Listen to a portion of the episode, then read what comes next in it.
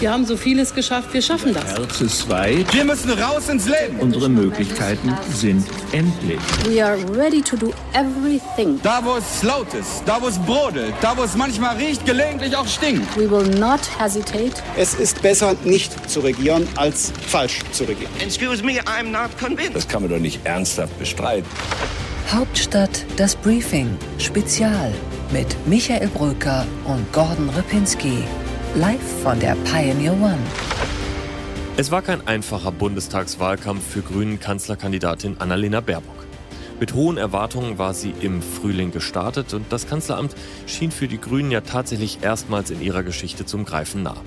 Es folgte ein Sommer des Abschwungs und trotzdem haben die Grünen so kurz vor der Wahl die Chance, am Wahltag das beste Ergebnis in ihrer Parteigeschichte einzufahren.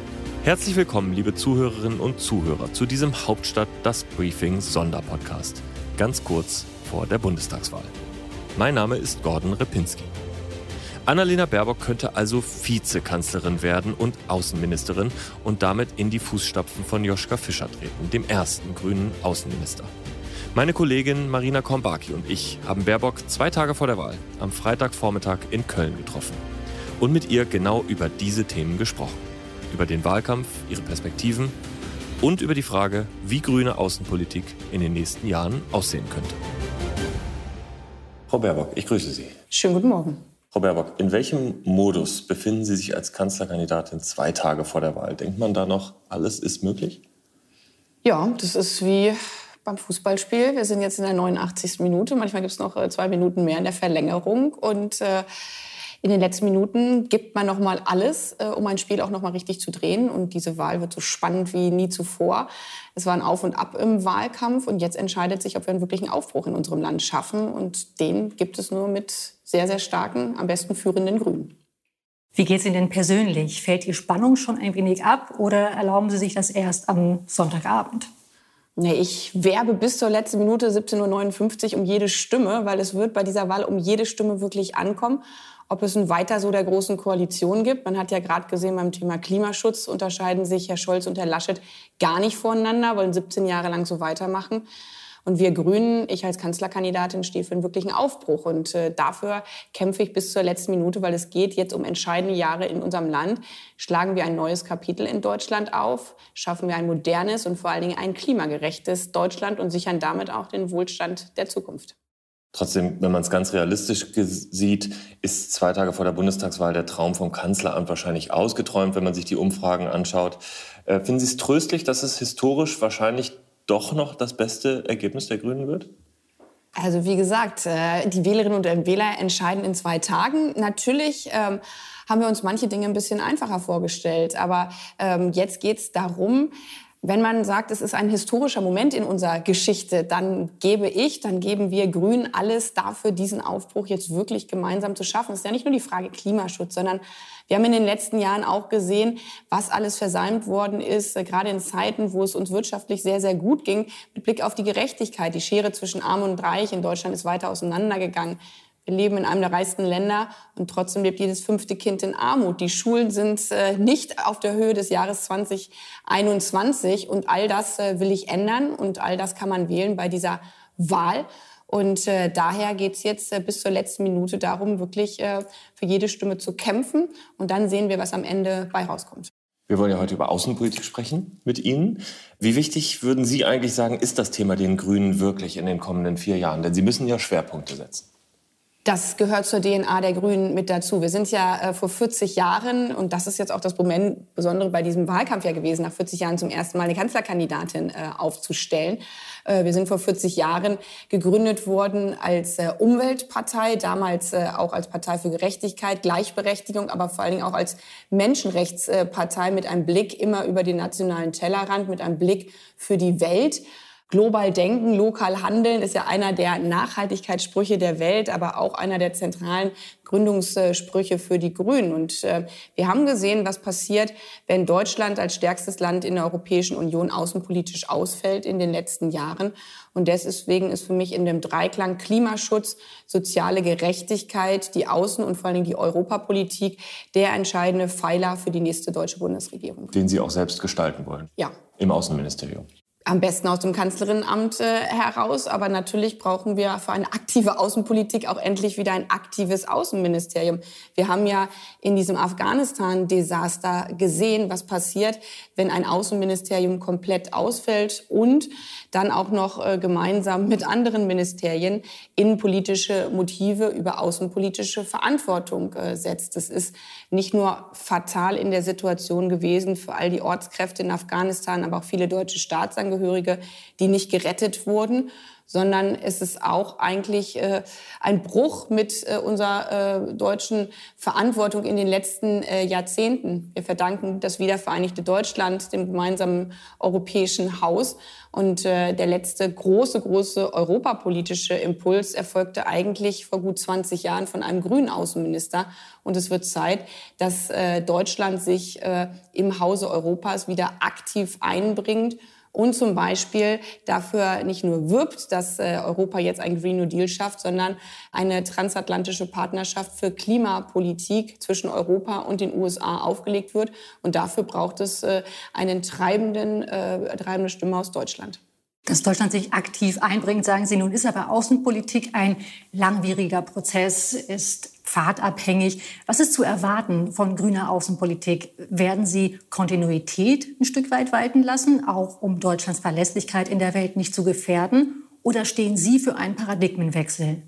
Ich stehe für einen Paradigmenwechsel in dem Sinne, dass man nicht passiv abwartet, äh, bis die Krisen dieser Welt äh, hereinbrechen, sondern dass man äh, eine äh, vorausschauende Außenpolitik, eine aktive, menschenrechtsbasierte Außenpolitik leitet. Und das ist eigentlich die Kontinuität äh, in den letzten Jahrzehnten gewesen. Und da hat es einen harten Bruch gegeben, weil wir erlebt haben, dass äh, Teile der Außenpolitik ins Kanzleramt verlagert wurden, gerade auch die Europapolitik. Dort aber in den Krisenmomenten, das war immer die Stärke der Bundeskanzlerin Angela Merkel, in den Krisenmomenten dann zu handeln. Aber Außenpolitik lebt eben auch davon, zu erkennen, hier spitzen sich Krisen zu. Nehmen wir die Situation Bergkarabach, äh, wo dann, weil Europa und auch Deutschland komplett ausgefallen sind, andere Kräfte, wie zum Beispiel die Türkei oder Russland, die Lücke gefüllt haben. Und deswegen ist meine Basis einer menschenrechtsbasierten Außenpolitik vorausschauend äh, zu handeln, im Dialog zu sein, aber auch Härte zu zeigen in den Situationen, wo man sie braucht, weil zum Beispiel autoritäre Kräfte die Interessen von uns Europäerinnen und Europäern versuchen auszuhöhlen. Stichwort Außenpolitik im Kanzleramt. Sie hatten zu Beginn Ihres Wahlkampfes gesagt, Sie stünden für einen ganzheitlichen Ansatz in der Außenpolitik, der stärker und kohärenter als bisher im Kanzleramt gebündelt werden müsse. Sehen Sie das heute auch noch so? Ja, es macht keinen Sinn, wenn man äh, eine Politik betreibt, wo einzelne Ressorts gegeneinander arbeiten. Also wir haben das ja auch in der letzten Legislatur gesehen. Dann haben wir einen Entwicklungsminister, der aus meiner Sicht immer wieder kluge Ansätze äh, gefahren hat. Äh, zum Beispiel mit Blick auf die Situation äh, im Nordirak, äh, Kurdistan, äh, wo er gesagt hat, wir müssen Jesidinnen und Jesiden, ähnlich wie das der Ministerpräsident in Baden-Württemberg Winfried Kretschmann vorgemacht hat, äh, in Sicherheit äh, bringen, hier eine Verantwortung tragen. Es war aber überhaupt nicht abgestimmt zum Beispiel mit dem Verteidigungsministerium, wo dann plötzlich über militärische Maßnahmen äh, gesprochen wurde. Das Außenministerium hat sich komplett äh, rausgehalten. Und äh, eine Politik, ähm, die außenpolitisch nicht aus einem Guss kommt, wie soll dann diese Stimme in Europa oder erst recht äh, in der Welt äh, gehört äh, werden? Und das hängt natürlich immer von Persönlichkeiten ab. wenn man ähm, Persönlichkeiten hat, die kein Interesse für Außenpolitik haben, die kein Interesse äh, für Europapolitik äh, haben. Man hat das ja auch gesehen in den einzelnen, bei den einzelnen Kanzlerkandidaten, ob das nun eine Rolle spielt oder keine Rolle spielt. Was hilft uns eine Bündelung im Kanzleramt? Aber wenn die Themen weiterhin äh, vor, vor sich hin wabern. Sie können es aber auch institutionell beantworten, indem Sie zum Beispiel klar sagen, ob Sie die Idee von Armin Laschet für einen nationalen Sicherheitsrat, einen stärkeren Sicherheitsrat unterstützen oder nicht. Naja, also das ist mir ein schönes Herausgerede. Ähm, das äh, Verteidigungsministerium, das Außenamt, äh, das Kanzlerinnenamt haben in der Afghanistan-Situation kein Stück miteinander äh, zusammengearbeitet. Also es ist nicht die Frage, ob man ein neues Gremium allein schafft, sondern ob man eine Haltung und eine Linie hat. Was hilft es jetzt, dass man einen Sicherheitsrat hat und trotzdem schieben sich die entscheidenden Akteure die Schuld in die Schuhe und niemand übernimmt Verantwortung dafür, warum es eigentlich keine vernünftigen Listen gegeben hat, auf denen Menschen stehen, die aus Afghanistan ausgeflogen werden, beziehungsweise die Namen standen drauf. Aber leider wurde das den Betroffenen nicht mitgeteilt oder denjenigen, die am Flughafen standen, um die Menschen äh, in die Flugzeuge Aber zu geleiten. genau das hätte ein Sicherheitsrat leisten können. Ja, das hängt von den entsprechenden entscheidenden Akteuren ab. Wir haben ja jetzt auch schon die Situation, äh, dass wir eine ähnliche Form haben, wo der Entwicklungsminister ein bisschen vor der, vor der Tür äh, steht. Was aus meiner Sicht äh, sinnvoll ist, ist ein Gremium, was eben die Fragen von Entwicklungshilfepolitik viel, viel stärker mit an Bord holt, auch die Fragen von Handlungs, Handelspolitik mit, mit stärker integriert, um dann gemeinsam die ganzen vier Jahre mit einer kohärenten Stimme zu sprechen.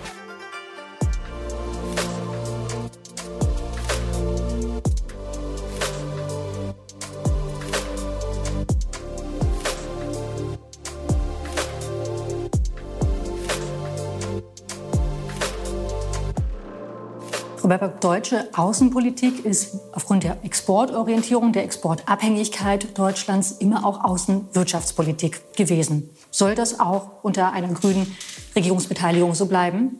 Ja, weil, und auch das ist äh, in den letzten Jahren leider komplett äh, ausgefallen, ähm, eine Außenwirtschaftspolitik heißt ja nicht nur äh, zu sagen, was können einzelne Unternehmen eigentlich weltweit so tun. Das wäre eigentlich ja dann eine Frage der Unternehmen, sondern es hat auch immer eine geostrategische Komponente und vor allen Dingen eine Frage, wie wollen wir diese Welt gemeinsam gestalten? Und diese Vision davon, wie wollen wir diese Welt eigentlich gemeinsam gestalten, die hat es in den letzten 16 16 Jahren dieser Bundesregierung äh, nicht gegeben. Wir haben in Paris vor sechs Jahren äh, den Pariser Klimavertrag gemeinsam unterzeichnet. Da steckte eigentlich drin eine Klima Wirtschaftsaußenpolitik, weil man den anderen Staaten dieser Welt, von den Industriestaaten zugesagt hatte, wir machen Energiepartnerschaften im Ausbau der erneuerbaren Energien. In Afrika sind große Teile noch nicht elektrifiziert und das Versprechen von Paris der Industrieländer war auch immer ein Versprechen dafür, wir äh, sorgen bei euch für Wohlstand durch saubere Energie. Und dieses, diesem Versprechen ist man nicht nachgekommen und deswegen bedeutet für mich Außenwirtschaftspolitik auch äh, Außenklimapolitik äh, in dem Sinne, dass man diese Energiepartnerschaften jetzt mit voller Werbe angeht und es hat eine geostrategische Komponente und das schmerzt mich wirklich äh, dramatisch und es muss ein Ruck daher äh, in der nächsten Regierung äh, geben, dass China, die uns eigentlich sechs Jahre lang seit Paris Zeit gelassen haben, nun vor ein paar Tagen genau das verkündet haben, dass sie einsteigen wollen. Da sieht man auch, wie fatal das äh, Vertrödeln dieser großen Koalition war, diese Energiepartnerschaften in den letzten sechs Jahren nicht mit voller Werbe und mit voller Leidenschaft aufgebaut zu haben. Wenn die Kanzlerin nach China gefahren ist, was sie ja einmal im Jahr ungefähr gemacht hat, dann hatte sie eigentlich die Hälfte der äh, DAX-Chefs bei sich mit im Flieger. Finden Sie das richtig?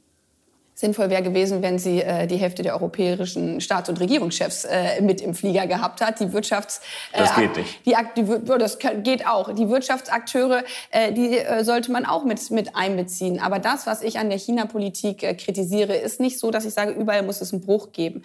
Aber das Fatale an der deutschen China-Politik der letzten Jahre war, dass sie rein deutsch gedacht war und dass sie nicht im europäischen Kontext eingebettet war. Und deswegen war das jetzt äh, kein Scherz zu sagen, da hätten die anderen Europäer mit dabei sein sollen, sondern das ist das, was wirklich fatal war. Wir haben das an diesem Investitionsschutzabkommen äh, gesehen, dass ähm, von der Bundesregierung, von der Kanzlerin das allein auf deutsche Kappe durchgedrückt worden ist. Man hat äh, die amerikanische neue US-Administration erstmal äh, verprellt und dann hat man noch einen Großteil der europäischen Partner verprellt. Und wie will man dann äh, das, was eigentlich Leitlinie sein sollte, eine strategische Souveränität Europas gegenüber China wirklich machtvoll umsetzen können?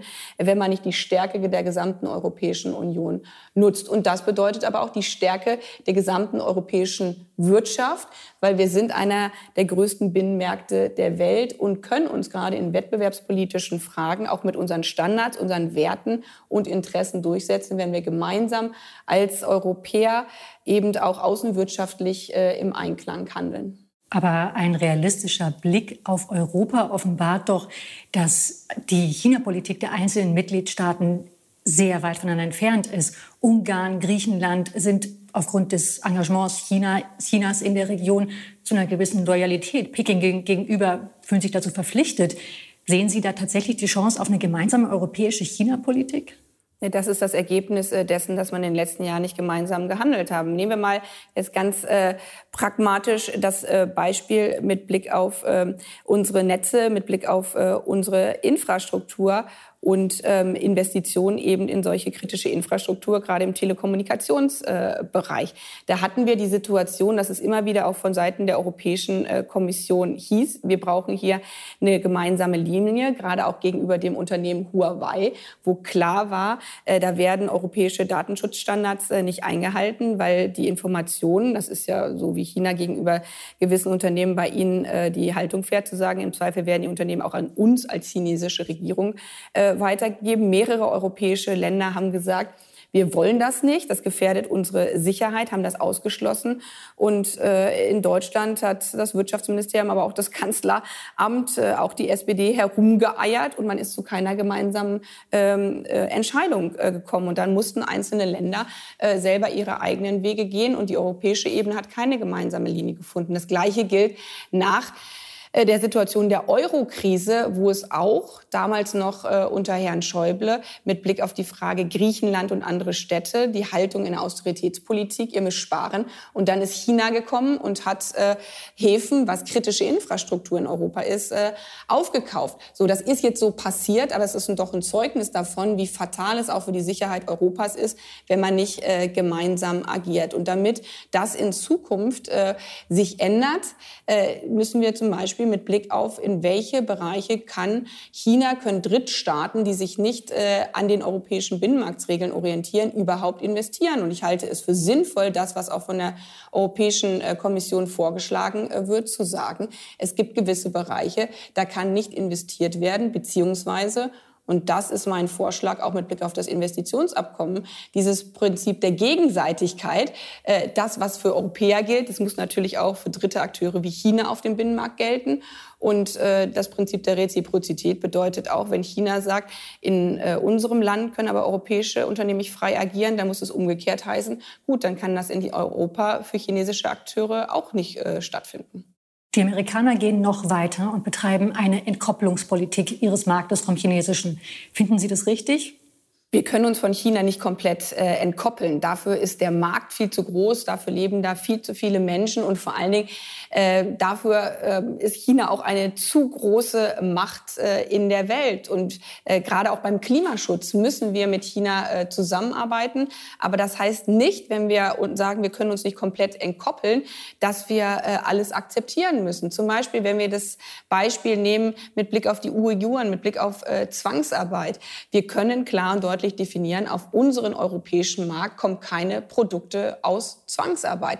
Das ist eine Haltung, das ist aus meiner Sicht auch die Wertegrundlage unseres europäischen Hauses, die man aber dann auch äh, entsprechend äh, durchsetzen muss. Die Grundsatzfrage ist ja, wie konfrontativ Sie gegen China vorgehen und wie weit Sie sich auch dann auf die Seite der USA stellen. Die zelebrieren ja so eine Art neuen Kalten Krieg mit China.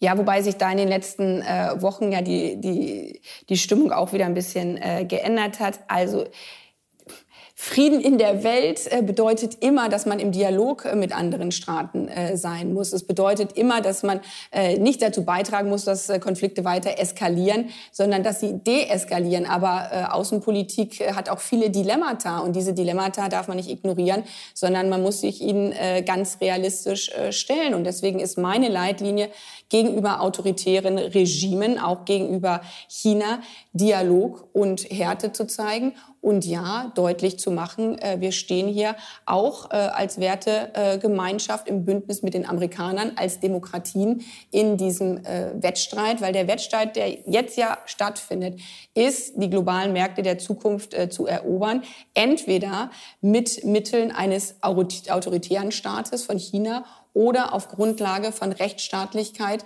äh, und äh, von Demokratie, wie das Demokratie in dieser Welt äh, machen. Und deswegen brauchen wir ähm, eine transatlantische ähm, äh, China-Politik äh, zwischen Europa und den USA. Dafür ist aber der erste Schritt, dass die Europäer sich erstmal gemeinsam äh, definieren müssen. Und dabei ist natürlich nicht zu ignorieren, dass die Amerikaner selbst wiederum auch Interessen haben, die nicht immer deckungsgleich mit den Europäern sind. Und deswegen mein, meine starke, starke äh, Leitlinie zu sagen, die strategische Souveränität Europas auszubauen. Das heißt, Zusammenarbeit mit anderen Akteuren dieser Welt, da wo es möglich ist und Eigenständigkeit äh, da, wo es nötig ist, um die eigenen Interessen äh, zu schützen. Der Weg zu einer gemeinsamen europäischen Politik ist sehr weit. Die Zeit drängt und die Amerikaner haben im Fall Afghanistan, jetzt zuletzt im Pazifik, äh, beim geplatzten U-Boot-Deal zwischen Australien und Frankreich gezeigt, dass sie keine Geduld walten lassen, dass sie Loyalität von ihren Partnern einfordern. Werden Sie sich dem verweigern können, Frau Baerbock? Droht, droht Deutschland zwischen die Stühle zu geraten? Wird es nicht Partei ergreifen müssen? Ich habe ja gerade sehr, sehr deutlich äh, gemacht äh, im Wettstreit der Systeme, wo Europa da steht. Als Demokratie, als äh, Wertegemeinschaft natürlich im Bündnis mit anderen Demokratien, natürlich im Bündnis des transatlantischen Zusammenarbeit, die historisch ja die Grundlage unseres Friedensprojektes Europas ist. Und das heißt dann für mich aber auch, dass man als Europäer überhaupt diese eine gemeinsame Stimme haben muss. Das haben wir in Afghanistan gesehen. Seit April wurde angekündigt, wir ziehen ab. Im Übrigen, so wie das passiert ist, auch das habe ich immer wieder kritisiert. Das heißt ja nicht alles gut zu finden, was äh, die äh, US-Administration macht. Das war schon das riesengroße Fiasko unter äh, Präsident Trump, diese Gespräche mit den Taliban vorbei an der afghanischen Regierung zu führen. schon damals hätte man als Europäer sehr, sehr deutlich sagen müssen, so geht das nicht. Auch Deutschland hat dazu ähm, geschwiegen. Und dann äh, nach April hätte es ja sofort, auch im Rahmen der NATO, aber dann angetrieben durch die europäischen Staaten, äh, Sitzungen geben müssen, wo man sagt, wie machen wir das jetzt eigentlich äh, gemeinsam? Und da sieht man doch so sehr, äh, wenn die Europäer eben nicht handlungsfähig sind, weil auch die deutsch-französische Achse in den letzten äh, vier Jahren nicht entsprechend funktioniert äh, hat, äh, dann, dann hat man in diesen großen globalen äh, Aufgaben, ist man immer derjenige, der getrieben ist. Und wir müssen wieder in eine handelnde, in eine vorausschauende äh, Rolle kommen, gemeinsam mit den Amerikanern, ohne naiv zu sein, dass es gewisse Themenfelder gibt, äh, wo die Amerikaner gerade mit Blick auch auf jetzt die Frage äh, Wettbewerbsfähigkeit natürlich ein Interesse haben bei klimaneutralen Produkten, bei KI, äh, bei anderen Fragen ganz, ganz vorne mit dabei zu sein. Und da gibt es die Eigeninteressen Europas. Äh, wir haben es bei den Halbleitern gesehen. Wenn unsere Industrie komplett vom asiatischen oder amerikanischen Markt äh, abhängt, dann haben wir ein äh, dickes, fettes äh, Problem als Wirtschafts- und Industriestandort Europa und Deutschland.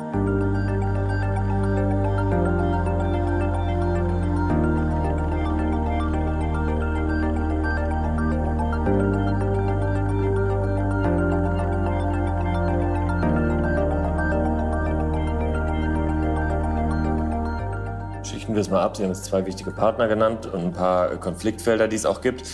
Nehmen wir mal ein großes Konfliktfeld. Die USA wollen ja äh, quer durch die Parteien 2% äh, Verteidigungsausgaben. Das wollen sie nicht. Glauben Sie wirklich, dass man zum Beispiel in den USA bei einer engen Partnerschaft auf diesen Punkt verzichten kann? Der Punkt, der dahinter steht, ist ja nicht 2%, äh, weil das ist eine rein äh, nominative Zahl, die deutlich macht, dass es gar nicht um die Kernsicherheitsfrage äh, geht, weil wenn die Wirtschaftskraft jetzt nach Corona einbricht, äh, kommen wir dem 2-Prozent-Ziel näher, ohne dass ein Hubschrauber mehr fliegt äh, oder ein Soldat besser ausgerüstet ist. Was wir äh, brauchen ist, und das findet im Rahmen der NATO ja gerade statt, über die strategische äh, Neuausrichtung, äh, die Frage der Fähigkeiten und äh, Kapazitäten muss äh, fair und gerecht äh, innerhalb äh, des Bündnisses äh, geteilt werden im Rahmen des äh, Burden äh. Und ich hatte dazu ja einen äh, Vorschlag gemacht, zum Beispiel mit Blick auf das äh, Cyberabwehrzentrum, dass das eine zentrale Aufgabe für die Europäer wäre, auch eine zentrale Aufgabe für die Deutschen aus meiner Sicht wäre, hier vor allen Dingen äh, finanziell mit einzusteigen und dann klare Prioritäten auch innerhalb des äh, Verteidigungshaushalts zu setzen. Es hat da ja große Erhöhungen gegeben. Leider haben wir nach wie vor die Situation, dass in den Schlüsselbereichen, haben wir auch wieder in Afghanistan gesehen, große äh, Transporthubschrauber, äh, Hubschrauber, die dann auch in Krisensituationen äh, wirklich so ausgestattet sind, dass sie vor Ort landen können. Dann ist einer kaputt, äh, der andere ähm, fällt auch noch aus und dann steht äh, nur noch einer äh, zur Verfügung. Dass wenn wir ähm, ähm, gewisse Bereiche stärken müssen, dass es auch die Bereiche sind, die wirklich für mehr Sicherheit und Schutz der Soldatinnen und Soldaten äh, dienen. Und deswegen muss innerhalb der NATO jetzt über die Frage Fähigkeiten gemeinsam gesprochen werden. Was können die Europäer leisten? Was äh, leisten die Amerikaner äh, weiterhin? Aber rein über zwei Prozent werden wir bei der Debatte für kein Stück mehr Sicherheit in Europa sorgen. Eine Position, die in Washington ähm, viele dennoch irritiert. Frau Baerbock. Ähm nee, das möchte ich gerne einmal klarstellen. Ich weiß, dass das hier gerne von SPD und CDU so dargestellt äh, wird, als wäre das so. Aber ich habe in den letzten Jahren viele, viele Gespräche auch mit unterschiedlichen amerikanischen Akteuren darüber äh, geführt.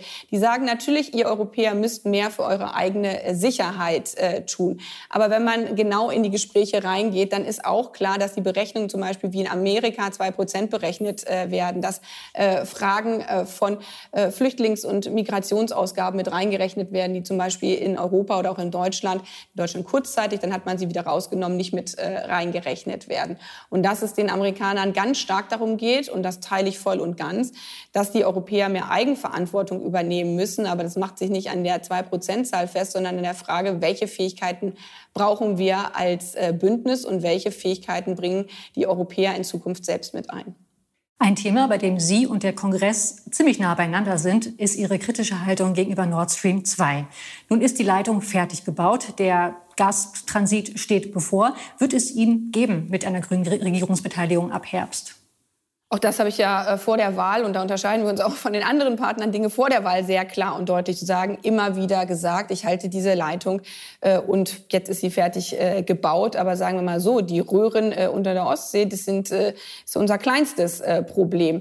Das größte Problem an dieser Leitung ist, die geostrategische Erpressbarkeit. Und erste Anzeichen dazu erleben wir ja äh, gerade schon, nämlich dass plötzlich äh, die, die Gasspeicher äh, in Deutschland nicht mehr so gefüllt sind, wie sie eigentlich gefüllt äh, sein müssten, weil die ganze Frage von Gaslieferungen nach Europa, auch gerade nach Osteuropa, immer auch ein, ein Druckmittel von äh, Russland gewesen ist. Das haben wir ja und deswegen hat es die ganze Diskussion nach ähm, der Besetzung der Krim ja überhaupt gegeben auf der europäischen Ebene. Wir müssen uns stärker aus dieser Abhängigkeit als Europäer lösen. Wir müssen uns energiepolitischer unabhängig machen. Das war eigentlich vor Jahren die große, große Lehre nach der Besetzung äh, der Krim. Und dann ist die deutsche Bundesregierung davon immer weiter abgewichen, indem man die Nord Stream 2 äh, Pipeline dann doch entgegen dieser eigentlich grundsatzstrategischen Entscheidung der Europäischen äh, Union äh, massiv mit unterstützt hat. Und jetzt stehen wir vor der Situation, dass diese Pipeline fertig gebaut ist. Ich halte es für fatal, wenn da Gas äh, durchgeleitet wird, weil nicht nur, dass wir dann erpressbarer werden, äh, sondern eben auch mit Blick auf die Ukraine. Ja, das ist jetzt ja dieses formale. Wir haben aber die Zusage aus Russland, wir leiten weiter Gas durch Russland durch. Aber ein paar Tage später hat der Kreml auch verkündet, aber wenn sich die Ukraine nicht so benimmt, wie wir das wollen, dann wird vielleicht kein Gas durchgeleitet. Und das macht das so deutlich, äh, dass wir gegenüber Russland als Europäische Union und vor allen Dingen äh, auch von Seiten der Bundesregierung nicht naiv sein äh, dürfen, sondern erkennen müssen, was das auch für die Sicherheit dann der Balten, der Polen und anderer osteuropäischer Nachbarn Nachbarn bedeutet. Also würden Sie es stoppen? da die Leitung fertig gebaut ist, geht es jetzt um die Frage Durchleitung des Gases. Auch hier wird immer suggeriert, das kommt jetzt automatisch. Es steht nach wie vor eine Genehmigung äh, aus. Und zwar sind das europäische Vorgaben, ähm, die, die sagen, dass äh, die Leitung nicht in dem Besitz und äh, dann die Durchleitung des Gases äh, der gleiche Akteur äh, sein darf. Das sogenannte Unbundling. Und diese Genehmigung äh, ist nach wie vor nicht erteilt und ich würde sie nicht erteilen. Mhm, okay. Sie haben vor ein paar Minuten äh, die grüne Außenpolitik zitiert. Da war Joschka Fischer der äh, Außenminister. Ähm, ist er eigentlich ein Vorbild für Sie? Na, er ist einer der entscheidenden Akteure, der den europäischen Integrationsprozess äh, weiter vorangebracht hat. Und daher ist er nicht nur eine Schlüsselrolle in grüner Politik, sondern auch in grüner Außenpolitik gewesen. Das hat mich geprägt, das hat unsere Partei geprägt und es hat auch Deutschland und Europa geprägt, weil das, äh, was er damals gesagt hat, Außenpolitik heißt auch zu sagen, was möchten wir eigentlich gestalten in dieser Welt äh, und dann eine Initiative zu starten für die weitere Europäische Union im Rahmen des damaligen damaligen äh, Verfassungskonvents zu sagen, wir schreiben unsere europäische Geschichte weiter. Das sind die Impulse, äh, die äh, nötig sind, äh, um für mehr Frieden, aber auch äh, um für mehr Zusammenarbeit in der Europäischen Union äh, zu sorgen. Und genau diesen europäischen Aufschlag, ja, den braucht es auch jetzt wieder, ein neues Kapitel in der europäischen Integrationsgeschichte aufzuschlagen. Tun Sie sich schwer mit dem Begriff Vorbild? Ja, weil aus meiner Sicht macht es keinen Sinn ähm, zu sagen, man äh, ist eine Kopie von anderen, sondern jede Zeit äh, hat ihre Farbe, jede Zeit hat ihre Persönlichkeiten. Und für mich bedeutet das, was, was andere geprägt haben, äh, von dem, was äh, vorbildhaft ist, äh, zu sehen, kann es Leitlinie sein, aber das ist nicht eine Person, das ist nicht äh, ein Thema, sondern das sind Facetten, um dann äh, Geschichte in der, in der nächsten ähm, Dekade selbst äh, weiterzuschreiben und nicht in, einfach in den ausgelatschten Schritten anderer äh, zu gehen, sondern neue Wege zu finden, äh, um die Zukunft äh, selbst zu gestalten. Wir haben vor dem Gespräch ein wenig gerechnet. 2002 war Ihre erste Bundestagswahl, an der Sie als Wählerin teilnehmen konnten. Ja, Genau. Haben Vier Jahre vorher war ich gerade noch nicht 18, äh, als damals äh, Rot-Grün äh, gewählt worden ist. Und haben Sie damals Grün gewählt, 2002? Wir haben zwar ein Wahlgeheimnis in Deutschland, aber ja, habe ich. Und, und trotz oder wegen Fischer?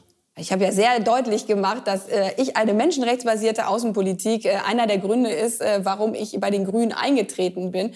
Und ich habe es äh, richtig gefunden, äh, dass deutlich gemacht worden vor Völkermord, vor Verbrechen dieser Welt äh, verschließt äh, die Bundesrepublik Deutschland und auch eine grüne Partei nicht ihre Augen. Und äh, ich bin auch deswegen bei den Grünen Mitglied geworden.